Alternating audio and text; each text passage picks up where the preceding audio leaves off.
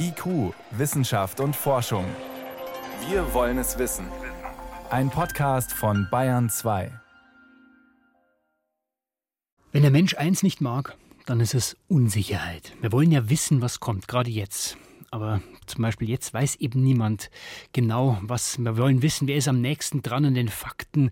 Und das sind momentan Wissenschaftler, besonders die Virologen. Und da wird dem einen oder anderen gleich ein, ja, eine Popstar-artige Aufmerksamkeit zuteil. In Deutschland ist es nur eine Handvoll Virologen, die dauerpräsent sind. Zum Beispiel Christian Drosten, aktuell zum Beispiel zur Frage, ob Kinder weniger ansteckend sind. Also ich sage nicht, es könnte sein, dass die genauso infektiös sind wie Erwachsene, sondern ich sage vielleicht, es könnte gut sein, dass die genauso infektiös sind wie Erwachsene. Aber auch in anderen Ländern sind Virologen längst zum täglichen Begleiter der Menschen geworden.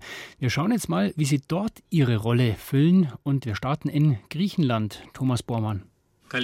Wenn diese Stimme jeden Abend um Punkt 18 Uhr im griechischen Fernsehen leise einen guten Abend wünscht, dann ermahnen Eltern ihre Kinder. Seid ruhig, Dr. Ziodras ist im Fernsehen. Es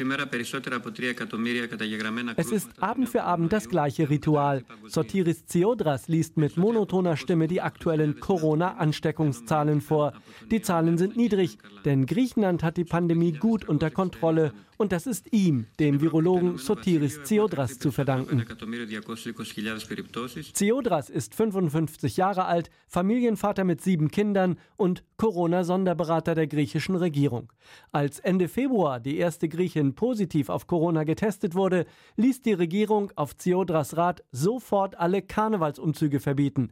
Viele fanden das damals übertrieben, auch die Ausgangssperre, aber Sotiris Ziodras setzte sich durch. Mit ruhiger Stimme warnte er, es gehe schlicht darum, Menschenleben zu retten.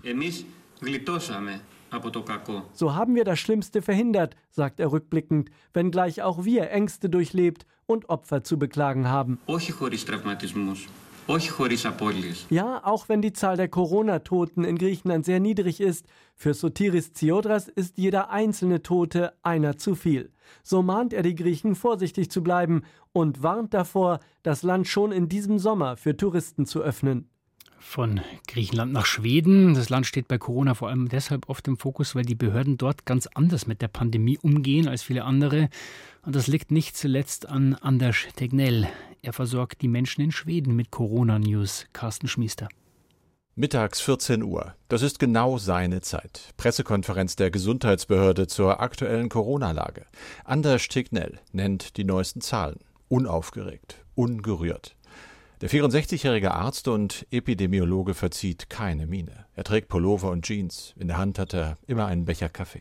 Seine Kritiker finden ihn kalt, seine Fans cool. Und er hat viele Fans. Leute, die den schwedischen Weg durch die Krise mögen, mit so wenigen Einschränkungen wie nur irgend möglich. Es ist sein Weg. Wir denken, dass wir die wirklich wichtigen Maßnahmen ergriffen haben. Zu Hause bleiben, wenn man sich krank fühlt. Alle, die von zu Hause arbeiten können, sollen das machen und wir müssen unsere älteren Mitbürger schützen. Wir erreichen am meisten, wenn wir uns alle einfach an diese Regeln halten. Er heißt nicht nur anders, er macht es auch so. Er zieht sein Ding durch. Die Welt ist mehr oder weniger im Lockdown. Doch in Schweden sitzen sie im Restaurant, kaufen überall ein, tragen keinen Mundschutz. Allerdings sterben hier im Verhältnis zur Gesamtbevölkerung mehr Menschen als in den strengeren nordischen Nachbarstaaten, darunter besonders viele Alte und auch Flüchtlinge. Das wird ihm nicht vorgeworfen, aber vorgehalten. Auch von Kollegen, unter anderem von 22 namhaften schwedischen Wissenschaftlern. Tegnell, der Arzt, geht nach ihrer Meinung einen zu riskanten Weg. Aber er hat die rot-grüne Minderheitsregierung und vor allem laut Umfragen die Mehrheit der Menschen auf seiner Seite und seine Familie. Seine Frau und drei erwachsene Töchter, zwei davon arbeiten selbst im Gesundheitswesen. Familie ist wichtig in Schweden. Wer da Rückhalt findet, der steht sicher. Auf Knien sieht man Tegnell nur in der Freizeit.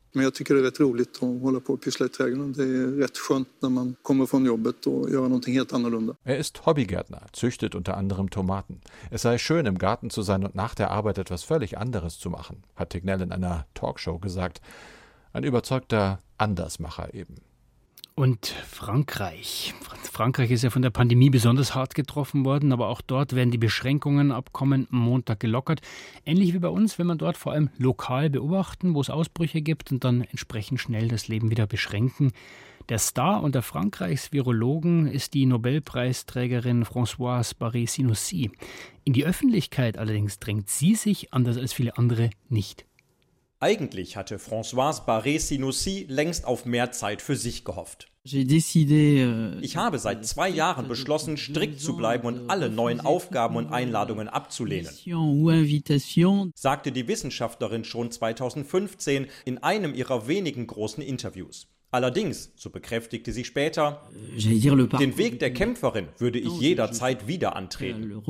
Nun, mit mittlerweile 72 Jahren, ist Frankreichs bekannteste Virologin tatsächlich wieder in den Kampf gezogen. Als Präsidentin leitet sie seit Mitte März den zwölfköpfigen Expertenrat, der die Regierung bei der Suche nach Therapien, Impfungen und der medizinischen Behandlung von Coronavirus und Covid-19 beraten soll. Anders als andere Virologen nutzt sie diese Stellung allerdings keineswegs für den großen Auftritt, im Gegenteil. Ein einziges Interview hat die Forscherin bislang während der Corona-Krise gegeben. In der Zeitung Le Monde warnte sie vor allzu großen Hoffnungen auf schnelle Therapien und dem leichtfertigen Einsatz nicht ausreichend geprüfter Medikamente. Dabei zog die Virologin immer wieder auch Parallelen zu ihren Erfahrungen mit HIV, dem Virus, das AIDS auslöst.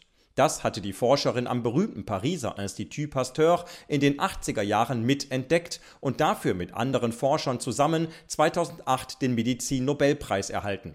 Auch bei AIDS habe es anfangs Hysterie, Panik und widersprüchliche Informationen gegeben, die die Öffentlichkeit verwirrt und die Vernunft getrübt hätten, sagte Barré Sinoussi in Le Monde.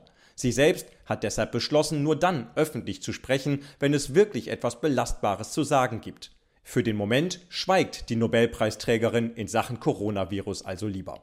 Vielen Dank, Marcel Wagner. Und wir blicken noch in die USA. Dort schafft es Anthony Fauci, ein hochrenommierter Wissenschaftler, erstaunlicherweise immer wieder Donald Trump wissenschaftlich fundiert zu widersprechen und trotzdem nicht gefeuert zu werden. Julia Kastein.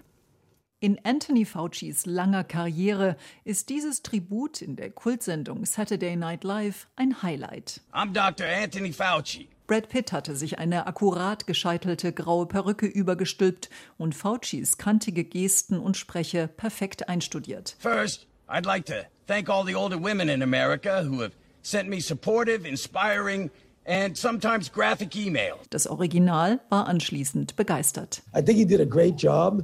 He got the raspiness of my voice right. He got the hand movements right. I think he's got to work a little on the Brooklyn accent. Eine klasse Vorstellung sei das gewesen. Nur an seinem Brooklyner Akzent müsse Pitt wohl noch etwas arbeiten. Seit 36 Jahren ist der mittlerweile 79-jährige Fauci Chef des Nationalen Instituts für Allergien und Infektionskrankheiten in Washington und hat in dieser Zeit viele Präsidenten in vielen Gesundheitskrisen beraten. Den Drang der Trump-Regierung, die strengen Ausgangsregeln möglichst schnell zu lockern, mache ihm Sorgen, so Fauci jüngst bei CNN. How many deaths wie viele Tote und wie viel Leid will man akzeptieren, nur um schneller als langsamer zu einer Art Normalität zurückzukehren? Immer wieder korrigiert und widerspricht Fauci dem Präsidenten. Immer wieder wurde spekuliert, ob Trump ihn bald rausschmeißen könnte. Inzwischen plant der Präsident, die gesamte Taskforce durch ein neues Gremium zu ersetzen. Aber auch Fauci werde dort weiter eine Rolle spielen.